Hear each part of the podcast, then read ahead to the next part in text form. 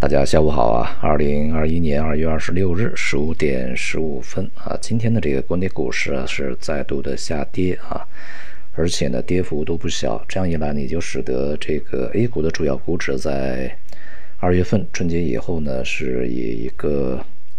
呃大多数是这个冲高回落以后啊，这个大多数是收低的这么一个状态呢，结束了二月份的交易啊。不只是 A 股在跌，那么各异的欧美股市以及今天的亚洲股市呢，是普遍的大幅度走软啊。而且呢，也不只是股市，在这两天，这个大宗商品呢也是有高位啊大幅度的回落啊。而且呢，像什么比特币啊这些啊资产呢也是在这个大幅度的下跌啊，持续的向下走。全球的债市呢也都是在走软啊。那么市场。这个对于未来啊通胀的一个预期以及利率真实水平应该是什么样的位置啊？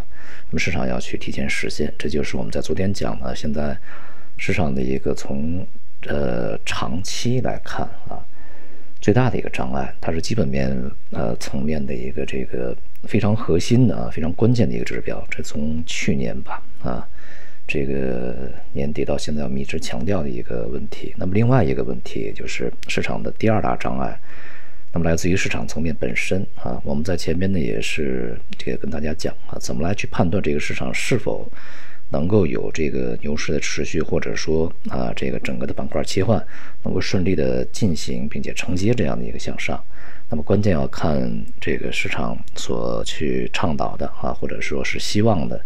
中小盘股二线的这些什么呃二线龙头、三线龙头是否能够接过接力棒啊？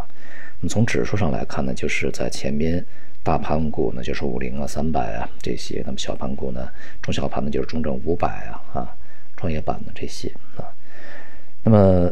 这个中证五百为代表的这些中小盘股呢，在前段时间的表现是一直不尽如人意的，而且呢，就是在接下来如何去观察啊？就是如果在大盘调整的时候，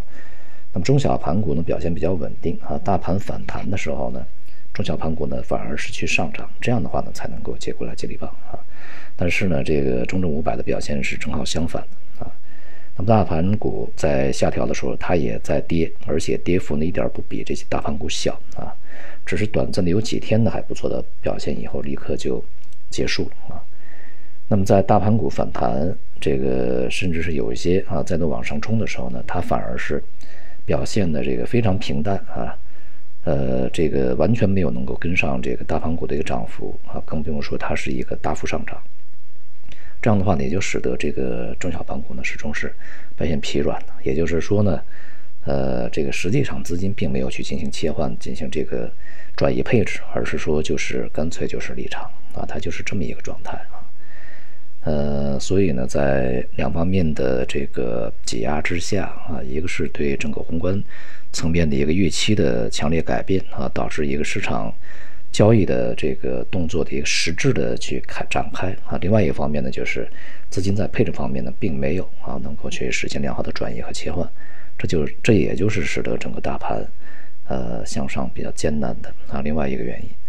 另外一个重要的障碍啊。所以我们在昨天呢也在讲啊，就是。